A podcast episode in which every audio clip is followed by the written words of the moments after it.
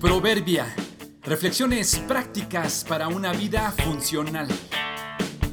Mayo 27. Eco. La historia no hace más que repetirse, no hay nada realmente nuevo bajo el sol. Seguramente has estado en un local, una bodega o una casa desocupada o entre las montañas, y por el ambiente que te rodea, tus palabras no solo se las lleva el viento, sino que se repiten por causa del eco.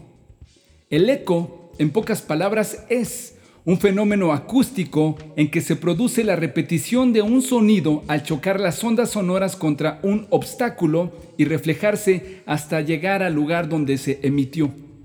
Al principio es divertido oír tu voz o cualquier sonido que se emita y escucharlo repetidas veces. ¡Hola! Y esperar que se repita y disminuya. Hola, hola, hola, hola. Luego de un tiempo, termina fastidiando, aburriendo, incluso al punto de hacer imposible que te puedas comunicar porque no se entiende bien lo que se va emitiendo por causa de lo que se repite. En la vida cotidiana, pocos son los sonidos, realmente muy, muy pocos los que son originales. Es imposible no ser eco de lo que otros hacen o de lo que dicen. Por más que lo intentemos es muy difícil serlo. Solo revisa las tendencias de la moda y lo verás. Checa a los jóvenes millennials o hipsters que se sienten originales y no comprenden que eso ya fue, tal como lo usaron nuestros padres.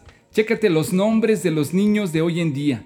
Sus padres los sienten exclusivos y son los nombres de nuestros abuelos que en nuestra época se oían antiguos. No hay forma de ser en verdad originales. La única forma de al menos no ser eco es que seas lo que Dios te ha llamado a ser, comprender tus dones y talentos y explotarlos adecuadamente. No intentes ser como nadie. Hay gozo y placer cuando los padres liberan a los hijos a hacer lo que son llamados a hacer. Hay realización cuando te sabes único y escuchas de Dios cómo explotar lo que te ha dado. No te desgastes queriendo ser súper original, pero procura no ser un eco. Hay un espacio en medio de estos dos para realizarnos. Sé tú mismo. La historia no hace más que repetirse, ya que todo se hizo antes. No hay nada realmente nuevo bajo el sol. A veces la gente dice, esto es algo nuevo, pero la verdad es que no lo es. Nada es completamente nuevo. Eclesiastés 1, 9 y 10.